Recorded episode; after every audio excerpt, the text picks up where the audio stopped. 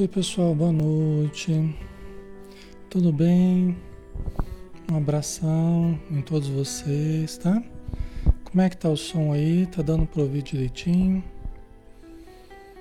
Som, imagem, né? Acho que tá, acho que tá tudo certo, né?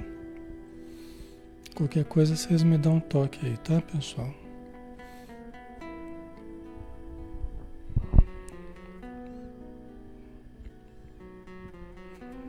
Ok, né? Tá jóia. Então tá bom. Então vamos lá, né? Vamos fazer a nossa prece inicial, né? Já estamos na hora.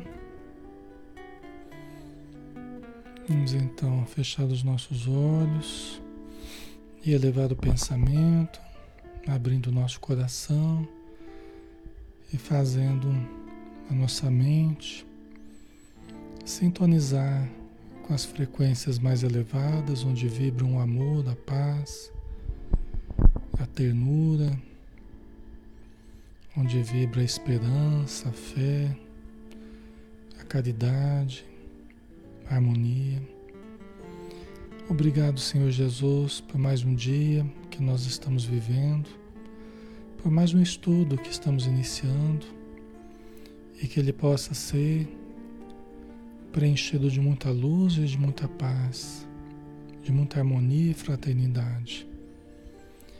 E que nós possamos exercitar o nosso discernimento em torno das condutas cristãs, espíritas cristãs, para que nós nos aperfeiçoemos, de modo que tenhamos um repertório mais condizente com o que esperas de cada um de nós, em termos de atitudes, de pensamentos, sentimentos, emoções?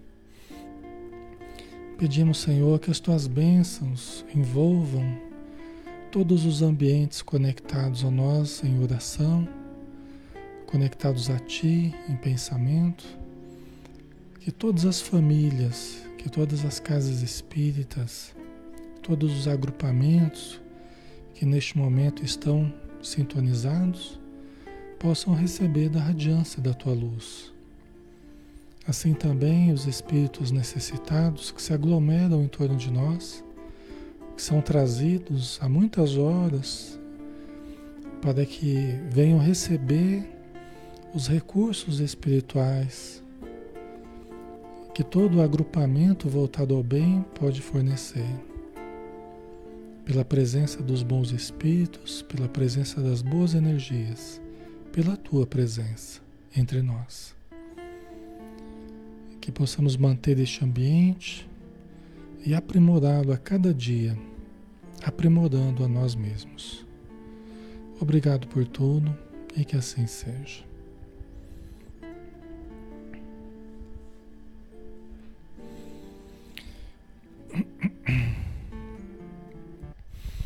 Muito bem, pessoal. Boa noite, um abração, tá? Sejam bem-vindos. Alexandre Camargo falando, aqui de Campina Grande, em nome da Sociedade Espírita Maria de Nazaré. Nós estamos na página Espiritismo Brasil Chico Xavier, que nos permite né, fazer esses estudos é, todos os dias, né, de segunda a sábado, às 20 horas, tá? Então, hoje nós temos o estudo do livro Paulo Estevão nós já estamos quase acabando o livro, né? É, estamos no quadragésimo dia de estudo. Passou rápido, né? 40 dias já. 40 semanas praticamente, né? O livro Paulo Estevam, o livro de Emmanuel, o Espírito através da mediunidade de Francisco Cândido Xavier, nosso querido Chico Xavier. Estamos na segunda parte do livro, capítulo 9, O Prisioneiro do Cristo que nós vamos começar hoje. Né? Vamos começar um, um capítulo novo hoje, que é o penúltimo capítulo, né? Então nós estamos pertinho já de terminar, né? Nós temos só depois o décimo capítulo e acaba o livro, né? Nem dá vontade de acabar, né? Mas nós não podemos permanecer mais, né? A história está quase acabando aqui.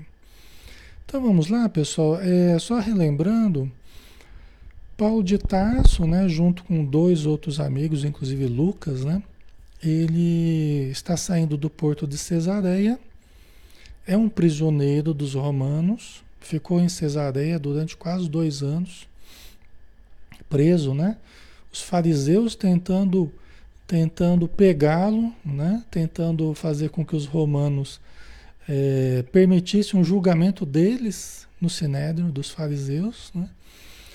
E os romanos acabaram não, não permitindo, né?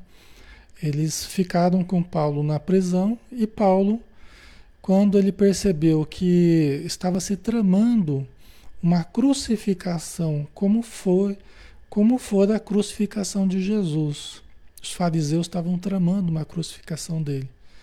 Aí ele tomou uma decisão é, é, radical de apelar a César. Ele, como um cidadão romano, que é, ele é cidadão, cidadão grego e romano, né? Então ele, ele podia apelar a César. Ele podia então desse modo ir a Roma e passar por um julgamento em Roma, né? E aí ele apelou a César e então os romanos teriam que levá-lo a Roma para o julgamento, né? Os fariseus ficaram mordidos, né? Porque eles queriam ter a posse do, de, de, Paulo de Tarso, mas ele apelando a César, eles saíam da jurisdição lá dos, dos fariseus, né? E, e, aí a gente falou sobre a despedida, né? Que foi muito bonita, a despedida ali no porto de Cesareia. Muitas pessoas vieram, inclusive de, de Jerusalém, Tiago, inclusive, né? E beijou a mão de Paulo, né? Os dois sempre tiveram dificuldade. E agora os dois já estavam mais simpáticos, né? Tiago beija as mãos de, de Paulo, desejando sorte, né? Crianças, idosos, todos que puderam estar presentes à despedida, ali estavam no porto de Cesareia, né? Aí, então nós continuamos a partir desse momento aqui, né? Ao saírem de Cesareia, vendo a multidão na praia emocionada por verem Paulo partir, Lucas fica impressionado com a beleza do momento. Né? O Lucas ficou muito emocionado. Os próprios romanos, né? os próprios soldados, principalmente aquele que era o mais responsável pela viagem ali dos prisioneiros, inclusive de Paulo de Tarso, eles não, era só ele de prisioneiro que estava ali, né? Então, todos ficaram emocionados com a cena, né? De pessoas coxas, né? Pessoas sem perna, né? Ali estavam para prestar homenagem a Paulo, pessoas que ele curou, mulheres, crianças, idosos, né? Então eles ficaram emocionados, inclusive Lucas, né? Que era uma pessoa bastante sensível. E Paulo lhe diz para escrever foi quando Paulo disse a Lucas para escrever os Atos dos Apóstolos. Né? Foi na, no comecinho, quando eles estavam se afastando ali da, do porto de Cesareia. Né?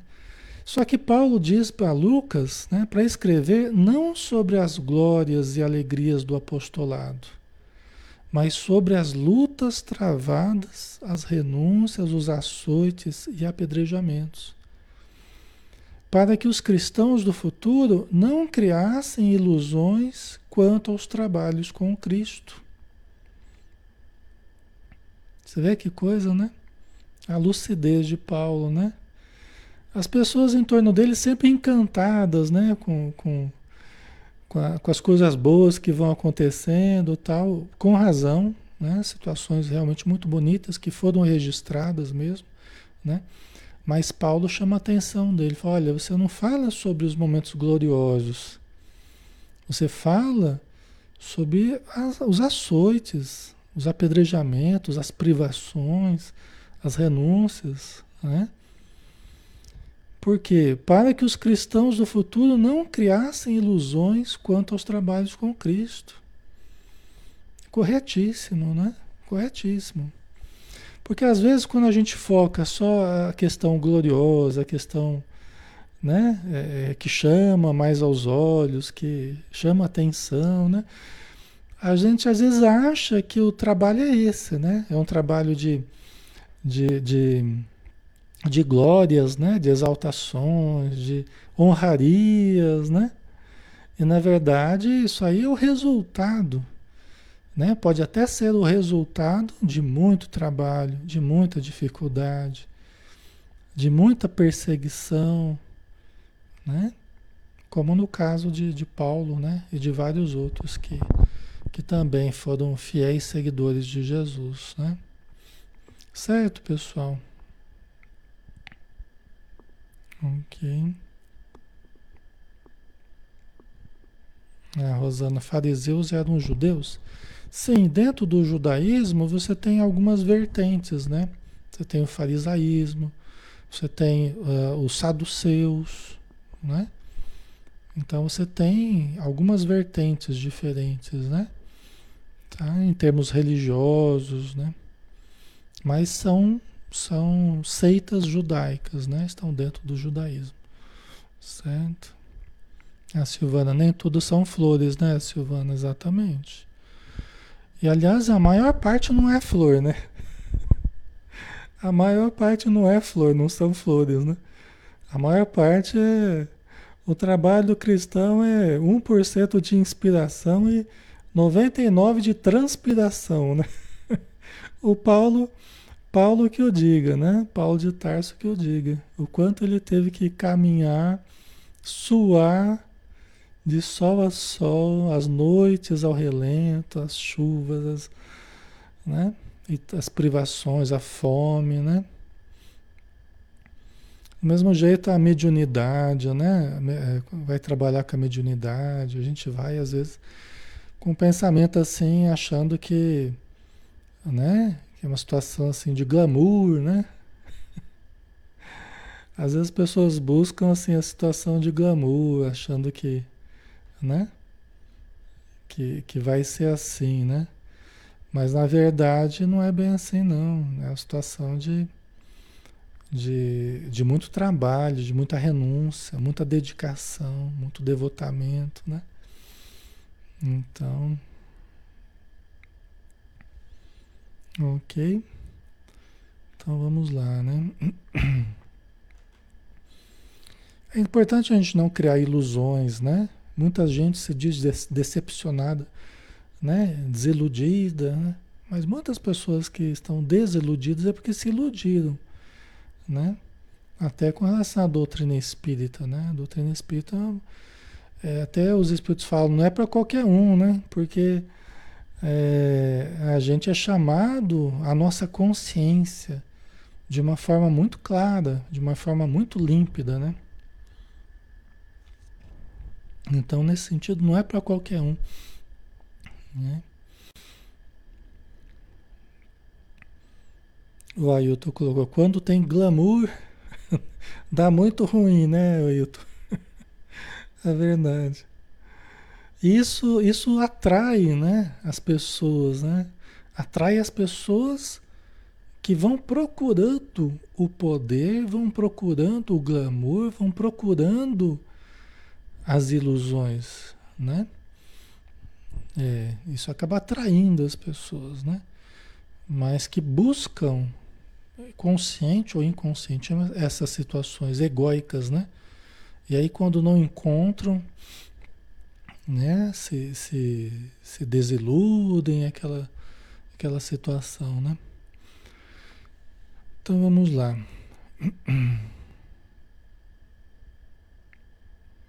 Ok. Durante a viagem pelo mar, o apóstolo dos gentios tem a intuição de que a embarcação muito carregada deveria evitar a viagem direta e parar no porto de Calói Limenes. Mas o comandante não aceita a ideia. Paulo, experiente nas viagens, já muito vivido, né? Então ele já percorreu através de navio e de barcos aí eh, longas viagens, né? Lucas também, que trabalhava como médico em embarcações, né? Que faziam viagens longas. Ambos perceberam, ambos perceberam que havia um certo perigo ali na, na viagem. Por quê? Porque haviam 266 pessoas na embarcação. Tinha bastante gente. Né? e estava carregada de trigo, estava muito pesada. Então eles logo perceberam que havia um risco iminente, né? E Paulo estava apreensivo, né?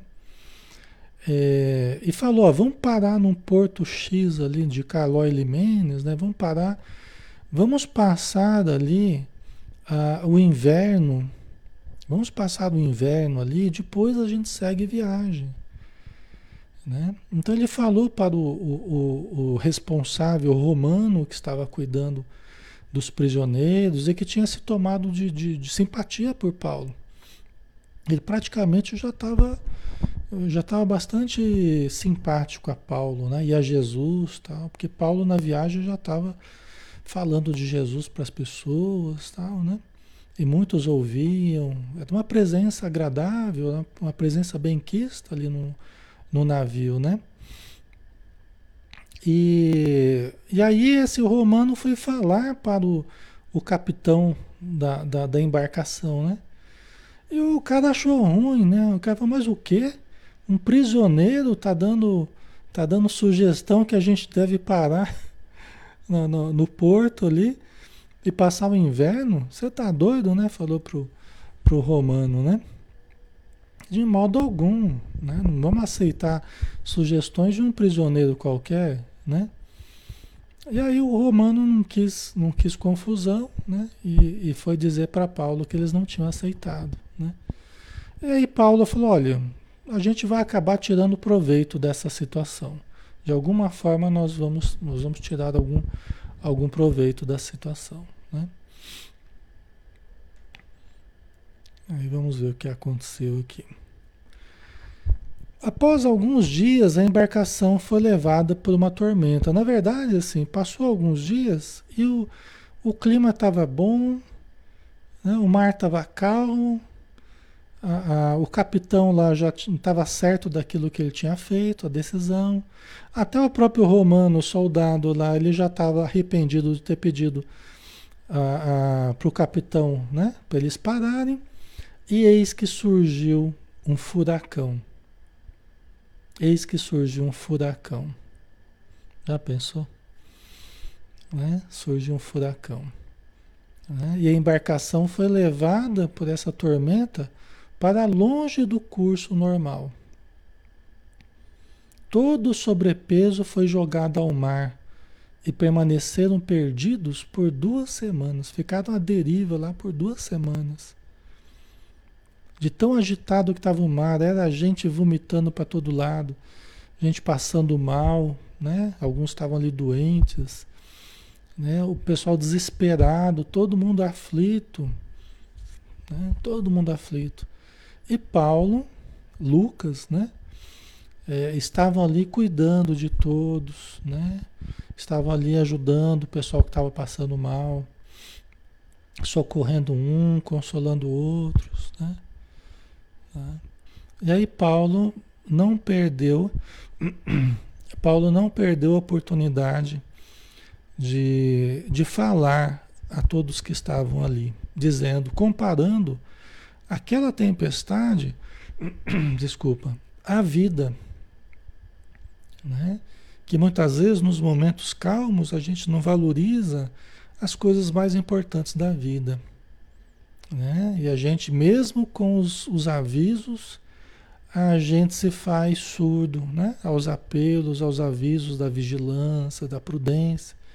E eis que quando a gente menos espera, aparece Eis que quando a gente menos espera aparece o, o, a tormenta, né? porque a gente não se preparou para os dias de tormenta que inevitavelmente virão. Os dias de, de dificuldades, os dias de provação, inevitavelmente virão né? para todos nós. Então ele falava para, para o pessoal ali, todo mundo receptivo, né? Todo mundo aflito. E aí Paulo falava: estamos aqui, todos nós, prisioneiros, é, comerciantes, senhoras, crianças, idosos, é, soldados, estamos aqui todos em igual, em igualdade de condições, estamos todos na mesma embarcação em igualdade de condições, numa verdadeira fraternidade que nós estamos aqui. Né? É lógico que o Emmanuel até fala que, que muitos até, muitos até, alguns, né? É, não aceitaram muitas palavras de, de Paulo e até zombavam dele, né? Mas a maioria recebeu bem as palavras dele, a maioria né, estava acatando ali o que ele estava colocando, né? Então foi bem interessante, né? E aí ele fala assim: eis que nós, nos momentos difíceis, nós somos chamados a alijar de nós todo o peso inútil. Né? Somos obrigados a alijar de nós todo o peso inútil, né? Como eles fizeram, né? Eles tiveram que jogar o trigo no mar, eles se livraram de todo o peso inútil que eles estavam trazendo? Que, que inútil para aquele momento, né?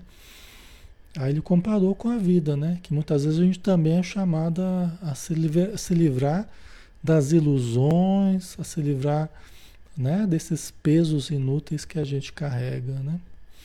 Então foi bem, foi bem interessante esse momento, né?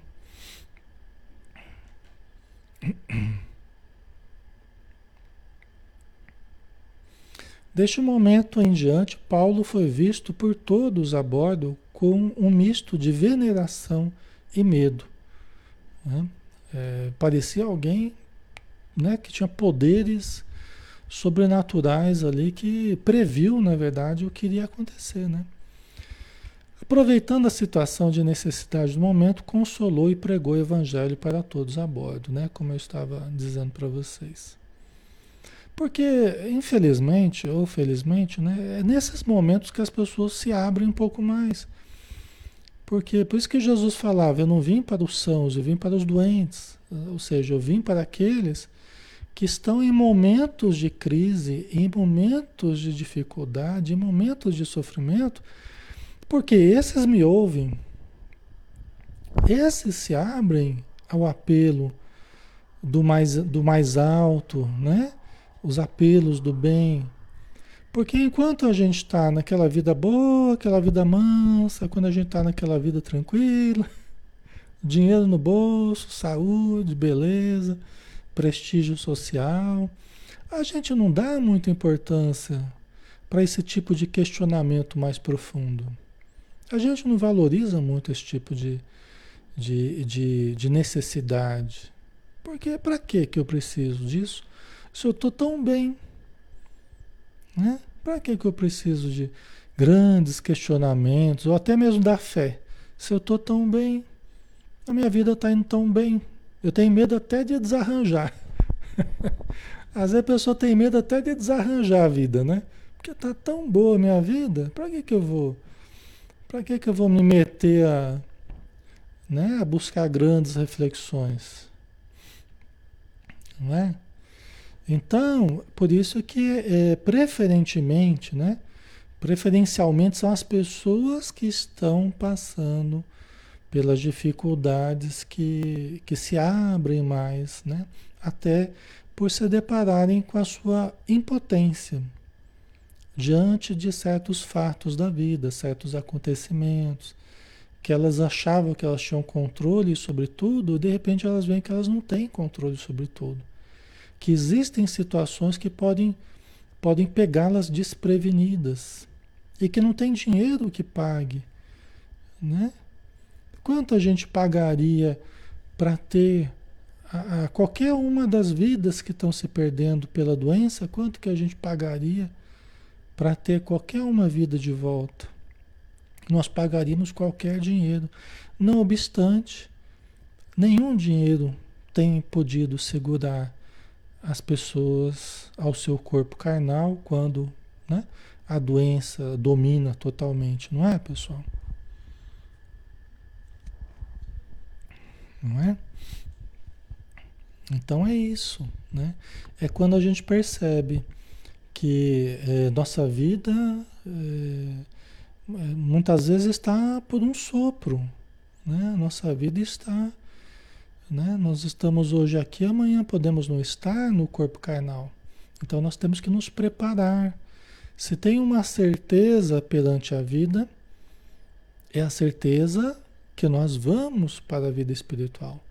Então, diante dessa certeza, nós precisamos nos preparar convenientemente, né? Para que um dia nós façamos a travessia com a melhor condição possível, não é? Tá?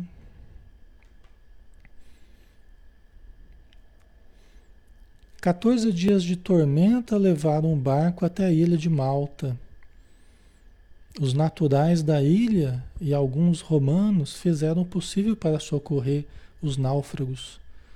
O centurião romano Júlio, né, responsável pelos prisioneiros, já havia se convertido através da palavra de Paulo. Né? Então, na ilha de Malta, que, graças a Deus, né, que o barco, o vento foi levando para próximo da ilha de Malta, né? Graças a Deus, né? Porque eles poderiam ter morrido todos ali, né? Mas acabaram chegando até a ilha, né? E aí alguns indígenas, né, conforme o Emmanuel fala, alguns romanos, o pessoal que morava na, na ilha, né, acabaram socorrendo, né? E Deixa eu ver aqui a coisa. E o, e o soldado lá já tinha se convertido praticamente ao, ao cristianismo, né? Aí o que aconteceu, né? Ui, peraí, peraí que eu apertei o negócio errado aqui. Tá. Aí o que aconteceu? Eles haviam uns barracões, né, das construções dos romanos, tal. Havia alguns barracões que não estavam utilizados. Gente, era 260 e poucas pessoas, era muita gente, né? Então eles acomodaram a maioria nesses barracões, mas não cabia todo mundo. E estava um frio de rachar, né? Tava um frio muito forte. Eles estavam no inverno, né? E aí Paulo, experiente, ele foi fazer fogueiras, né, dando exemplo né, de, de, de dinâmica ali, foi fazer fogueiras à beira da praia, para que o pessoal não morresse de frio, quem não, quem não iria ficar acomodado nos barracões que eles tinham, né? E aí Paulo, quando foi pegar um galho para alimentar as grandes fogueiras que eles tinham feito na, na praia, ele foi picado por uma serpente, né?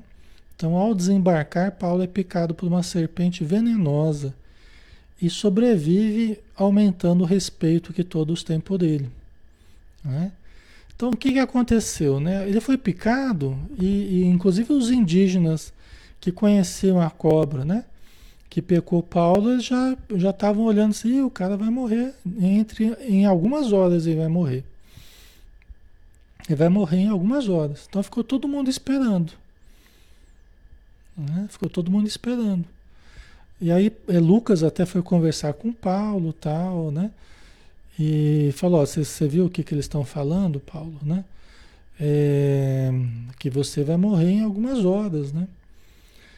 Aí o Paulo falou assim, olha Lucas, é, quem sabe, daqui a algumas horas eles podem estar achando que eu sou um Deus, né? Porque as pessoas normalmente vão da, da, de nos, nos acharem desgraçados ou, ou seres divinos com a rapidez muito grande, né? Dependendo da coisa, ou a gente é uma coisa ou é outra, é uma rapidez muito grande, as pessoas mudam o que elas pensam de nós, né? Então, e falou com acerto, ele não sentiu nada, não teve nenhum sintoma né? Que qualquer pessoa que fosse picado por aquela serpente sentiria. Às vezes, pessoal, os, os espíritos amigos, eles, eles anulam o efeito de certas, de certas substâncias no nosso organismo. Eles têm recursos para fazer isso. Tá? A espiritualidade tem recursos para anular certos efeitos através da, da sua atuação magnética, através dos fluidos, eles conseguem anular certos efeitos nocivos no nosso corpo, entendeu? Assim como conseguem também, através de um copo d'água, eles conseguem improvisar um verdadeiro medicamento, que às vezes é a única, única coisa que a pessoa tem. Às vezes o que ela tem é um pouquinho de água ali, ela está doente, os espíritos ali aplicam o, seu magnetismo ali, aplicam a sua energia naquele restinho de água ali, a pessoa toma e pode ser o remédio curador. Né? Certo? Porque a ciência espiritual é muito mais é, é, profunda, é muito mais sábia do que a ciência da Terra. Né? Às vezes, onde os médicos da Terra julgam ser o fim, né? os médicos espirituais conseguem improvisar recursos e atuar no perispírito, atuar no corpo físico. Tá? Então, por isso que a gente precisa. Por isso que a gente precisa ter fé, né? Certo? Uma vez, uma vez eu fiz, eu fiz uma operação de, de amígdala, né? Para remoção da, das amígdalas, né? E, e, eu não estava bem, assim, eu tinha engolido muito sangue, foi, foi meio difícil, pós-operatório, assim, foi meio complicado. E estava tendo dor, né? Bastante dor também na garganta tal. E os meus pais saíram para ir numa reunião mediúnica, né? Eu era, acho que adolescente, um pouco menos talvez. E aí eu falei, olha, Alexandre, se você sentir dor, você toma-te um vidrinho assim, né? Que era acho que Doril, Dorflex, sei lá o que que era. Anador, alguma coisa assim, né? Daqueles vidrinhos branquinho, né? Que normalmente. Aí falou, você toma 40 gotas desse remédio aqui, né? Aí eu acabei tendo dor mesmo, né? Minha garganta começou a doer. Acho que estava acabando o efeito já e eles já deixaram avisado. E não é que tinha um outro vidrinho que era a mesma, era igualzinho ao vidrinho de, de, de analgésico ali, que era um vidrinho de Gutalax. Né? Gutalax que é um laxante, né? e aí não, não teve outra, né? Acho que é de pirona, né, Vanusa? É isso mesmo, acho que era de pirona. Aí eu fui lá e tomei 40 gotas de Gutalax, né? E tem um médico, amigo nosso já desencarnado, né? Que depois da reunião mediúnica eles foram tomar o lanche lá em casa e eu estava contando o que eu tinha tomado. Aí eles foram ver que era Gutalax. E o médico falou nossa senhora, por muito menos aí o cidadão já está subindo pelas paredes, né? Mas eu não senti nada. Eles até brincaram, acho que desmaterializaram o, o remédio no seu organismo aí, porque com muito menos já dá um efeito danado, né? Mas eu não senti absolutamente nada. Absolutamente nada. Não tive efeito nenhum. Né? Graças a Deus, né? E eu acho que é a espiritualidade que acabou me ajudando aí, porque eu já estava meio fraco, eu já estava né, pós-operatório e tal. Mas olha, eu não senti nada, pessoal. Foi incrível, né? Tá? Então, através de curas e pregações, o apóstolo funda, funda uma igreja em um salão cedido pelo preposto do império, que teve seu pai curado por Paulo, né? Porque depois do episódio da cobra, que ele não morreu, realmente ele todo mundo. Ele ficou famoso na ilha, né? Ele ficou famoso. Inclusive o preposto do império, né, do, dos romanos que estava ali na ilha de Malta, ele estava com o pai dele doente, né? E simpático às palavras de Paulo, né? Ele pediu para Paulo ver o pai dele, né? E Paulo realmente conseguiu curar o pai dele. Aí o, o romano ficou extremamente feliz né? E quis, quis conhecer mais de Jesus, né? E aí eles montaram num barracão, eles montaram uma igreja improvisada lá e começaram, ele curou muita gente ali, da ilha toda, né? Ele curou muita gente, além de ter falado de Jesus, né? Muitas pessoas se converteram a Jesus naquele momento, né? Naquele período, até que até que é, até que o inverno passasse, né?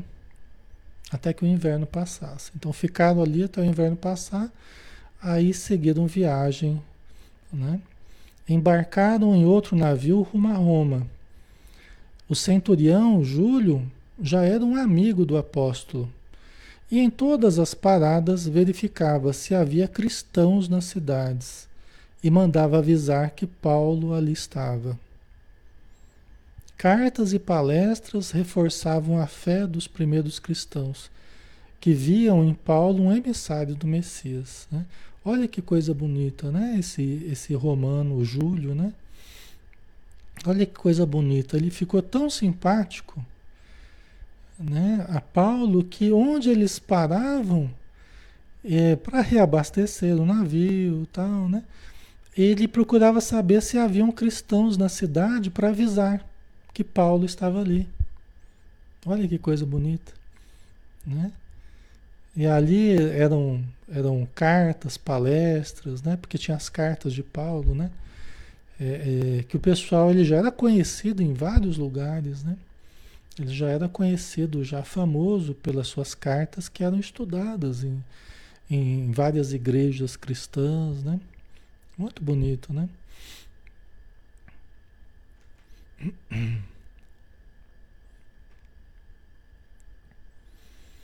Na cidade de Puzoles, não sei se é assim que fala, né? Os, os italianos aí, quando eles eles estavam já se aproximando de Roma, né?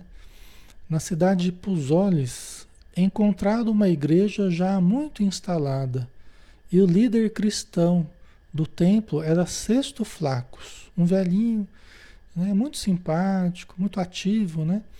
Que recebeu o apóstolo beijando-lhe as mãos que lavava com as lágrimas da emoção. Mostrou-lhe ali mesmo a cópia da epístola aos Romanos, lida e estudada naquela igreja. É, porque Paulo já estava, né? Já haviam igrejas várias em Roma, nas imediações, né? Então já tinha carta aos romanos, né? Que é uma das cartas de Paulo, né? Carta aos romanos, aos cristãos de Roma, né? Aí o velhinho foi lá, beijando as mãos de, de Paulo, foi mostrar a carta que ele tinha, né? De Paulo, né? Aos romanos. Então, que estavam estudando na igreja, né? Ah, Rosemary Pozzoli, Pozzoli, Pozzoli, ah, legal, obrigado, Rosemary. Pozzoli, vivendo e aprendendo. Mas que bonito, né, gente? Aqui eles estavam, todos os lugares que ele ia passando, né? É, todos os lugares que ele ia passando ia aparecendo, aparecendo, quando as pessoas souberam quem estava chegando ali, começaram a aglomerar crianças, mulheres, idosos, né? Então ele foi chegando nas estradas, chegando em Roma, e, e, ele era recepcionado, abraçado, beijado pelas, pelas pessoas que estavam, que estavam morando ali, né, nas proximidades. O centurião amigo permitiu que ficassem ali uma semana, a pedido do, de Paulo, né? que eles ficassem ali na, nessa cidade, em Puzzoli, né?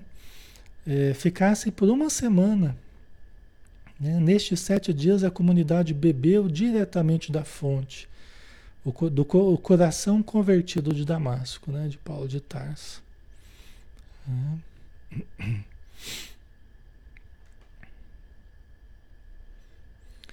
Paulo se aproxima de Roma. Os cristãos da cidade já estão aguardando sua chegada. O ex-rabino toma conhecimento das torturas e sacrifícios dos cristãos nas arenas. Né? Então, primeiro vamos falar né, dessa recepção aqui. Né? Bom, ele já era conhecido, né? a notícia começou a correr rapidamente que ele estava chegando. Né? O centurião Júlio, ele não acreditava, porque ele nunca tinha levado uma pessoa tão um prisioneiro tão ilustre, né? Ele nunca tinha conduzido um prisioneiro tão ilustre quanto Paulo de Tarso. Né? Então ele estava impressionado com a, com, a, com a receptividade que as pessoas estavam tendo ali, né? Todas querendo se aproximar, ver, conversar, né? Abraçar Paulo de Tarso.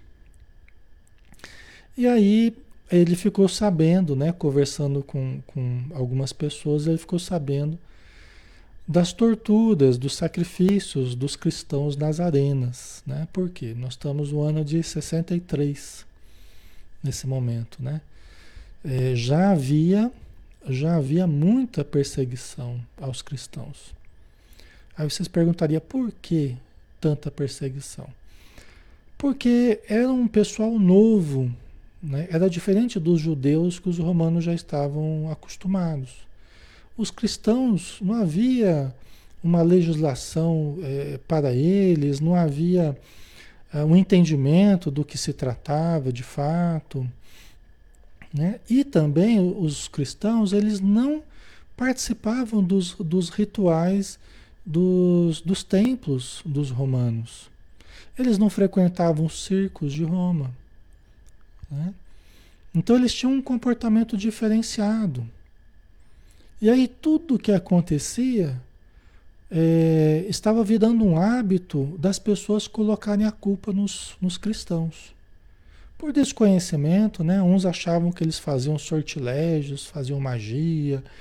É sempre o desconhecimento, né? É sempre a ignorância em torno do que é a nossa relação com a espiritualidade, com Deus, com, né? Com as forças superiores, né?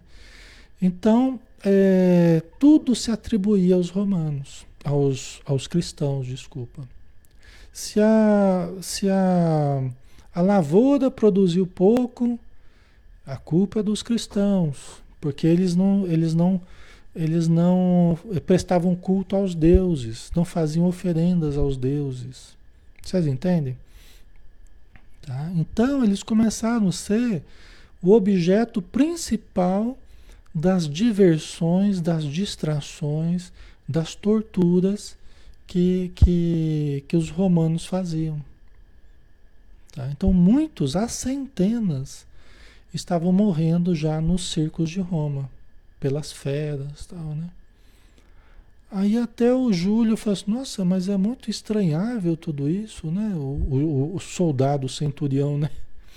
Aí um velhinho que estava perto dele falou assim: Ah, mas você mesmo está levando. Você mesmo está levando um prisioneiro aí que é cristão. Né? Com razão. Aí ele ficou meio desconcertado, tentou explicar.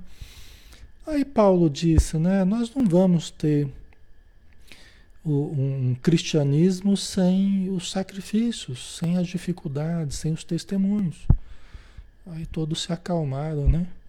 Entenderam né, o que Paulo quis dizer, né?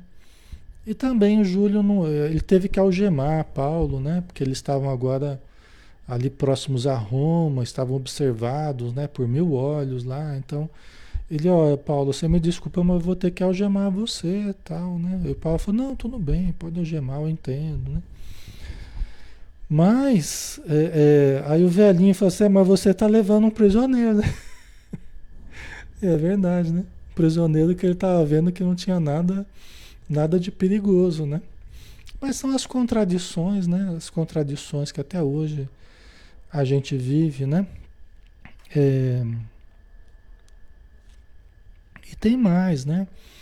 Os cristãos estavam, cham... estavam sendo chamados de inimigos do Estado. É? Os cristãos estavam sendo chamados de inimigos do Estado, subversores da ordem pública.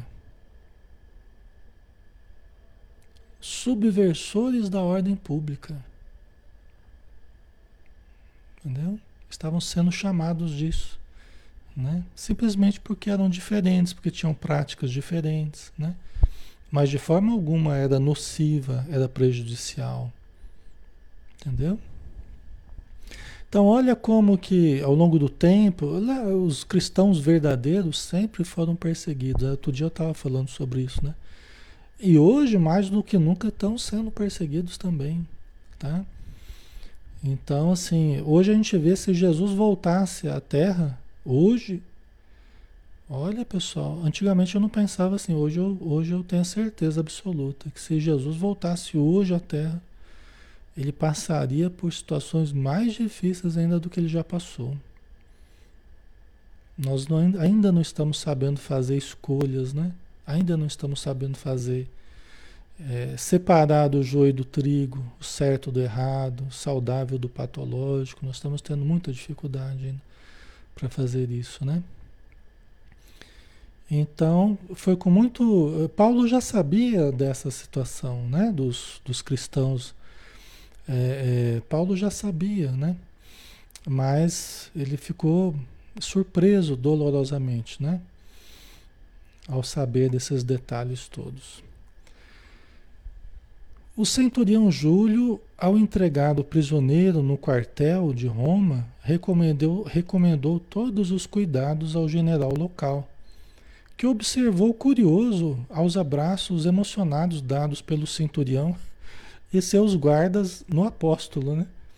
Vê que coisa, né? O centurião ele passou para o, general local ali, os cuidados do, do, do, do Paulo, né? E ele ficou até surpreso ao ver os, o centurião e os soldados dele abraçando carinhosamente Paulo, né? Que era um prisioneiro, né? Na verdade, né? Então ele ficou surpreso de ver a cena, que não devia ser muito comum essa cena, né?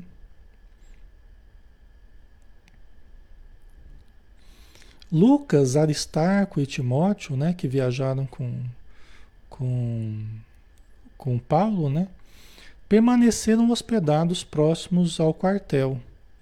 Após uma semana foi concedida a prisão domiciliar ao apóstolo. Né? Por quê? Porque ele era cidadão romano. E ele veio tão bem referendado, né, o processo dele, né, quando os responsáveis lá em Roma tiveram acesso né, às informações, inclusive ele comprovou a, a, a cidadania romana que ele, que ele tinha, né? Então ele tinha direito à prisão domiciliar. Né? Então, em liberdade, na casinha dele lá. Né? Fato curioso: sempre havia um guarda na frente do casebre alugado pelos apóstolos. E este posto era disputado pelos soldados que ali queriam servir. Né? Então, olha que interessante, né? Paulo, ele Paulo ele ia. É, como ele não tinha trabalho, porque ele não podia trabalhar, porque ele estava numa prisão domiciliar, ele não podia nem trabalhar, né? Os outros foram em busca de trabalho, para não pesarem a igreja ali de Roma, as, as igrejas, né, que, que, haviam ali, né? Então, o que, que ele fazia? Ele ia se alimentar todos os dias lá na, na, na prisão, que era o modo dele se manter, né? E chegava lá, ele tinha uma, uma, uma presença muito, muito simpática diante dos demais presos. Inclusive tem um que é, é o Filemon, Filemon. Não, é, não, é, acho que carta a Filemon, se eu não me engano. Mas é um outro nome que me, me fugiu agora. Teve um dos presos ali que ficou famoso nas cartas de Paulo, né? Será que é Onesíforo? Acho que é Onesíforo. Eu não lembro direito. Mas aí o, o, a ação dele era muito positiva. Então os soldados gostavam dele. Né? Os, os criminosos, muitos que nem eram criminosos, assim como Paulo, eram vítimas de um sistema cruel, né? É, que não sabia compreender questões humanitárias. Né? Então muita gente ali estava prisioneiro, mas pessoas que bebiam das palavras de Paulo, consoladoras, né? as palavras de Jesus. Eles bebiam, os próprios soldados.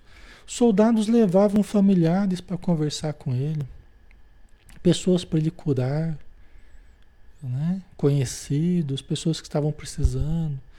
Então, os soldados, eles, eles que tinham, tinham que manter a, a, a vigilância sobre Paulo, né? sempre tinha um soldado acompanhando Paulo. E os soldados disputavam a, a honra de, de acompanhar Paulo. né, de cuidar de Paulo, porque Paulo era uma presença muito amorosa, muito carinhosa, né, muito benquista ali, né. Tá? Você vê que coisa, né, pessoal? É, em qualquer lugar, né, a gente pode ser uma pessoa que venha a, a que venha a florir, né? Que venha dar bons exemplos, né? Assim como o próprio Gesiel, quando ele estava preso lá no, nas galés romanas, né? Que ele também foi um exemplo para os outros presos. Paulo agora é um exemplo para os, para os, os presos, né? Então, em qualquer lugar a gente pode se tornar uma pessoa, né? Que, que esparge alguma coisa boa, né? É só a gente querer, né? Paulo pregava na prisão, onde buscava sua comida, já que não podia trabalhar, e escrevia cartas e recebia os rabinos de Roma, que desejavam entender a nova doutrina. Também recebia os emissários de todas as igrejas, que levavam suas cartas como verdadeiros tesouros. Né? Então, aqui a gente vê ah, Paulo continuava com as cartas. Então, o trânsito de cartas ali, né, que Paulo produzia e eles levavam para as igrejas era intenso, para toda a parte, para a Ásia, ali para a Europa mesmo, né? E também Paulo começou a, a conversar com os rabinos, né, com os judeus ali em Roma né? tentando esclarecê-los, tentando é, ajudá-los a compreender. Né? E alguns tinham boa vontade para, para conhecer Jesus. Eles não tinham tido ainda informações de Jerusalém. Então, ainda não havia um ambiente predisposto negativamente. Né? Então, ele podia conversar com um pouco mais de tranquilidade. Né? Embora muitos não, não conseguissem compreender do que ele estava falando. Tá? Pessoal, eu acho que nós vamos ter que terminar, né?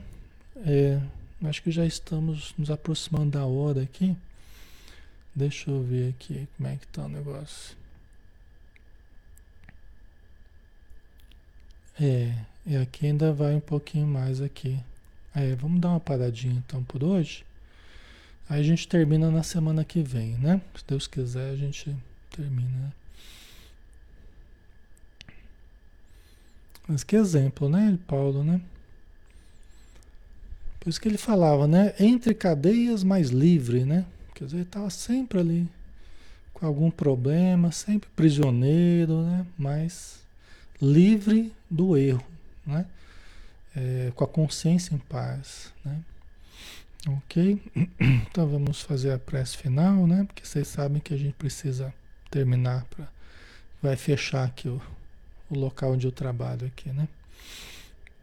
Senhor Jesus, obrigado por mais uma noite de estudos, obrigado por todas as bênçãos que recebemos, estando com o pensamento elevado, nos bons exemplos que este livro nos traz, e podendo então eh, compartilhar com a espiritualidade dessas vibrações tão brandas, tão doces, que nos envolveram e nos envolvem ainda.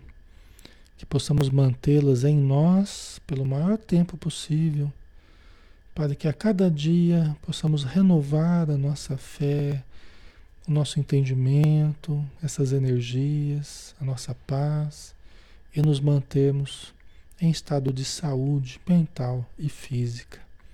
Muito obrigado por tudo. Abençoa-nos, Senhor, hoje e sempre. Que assim seja. Ok, pessoal, um grande abraço, bom descanso. Amanhã a gente tem aqui o Ser Consciente, né? Às, às 20 horas. Todos estão convidados, tá bom? Um abração e até amanhã, se Deus quiser.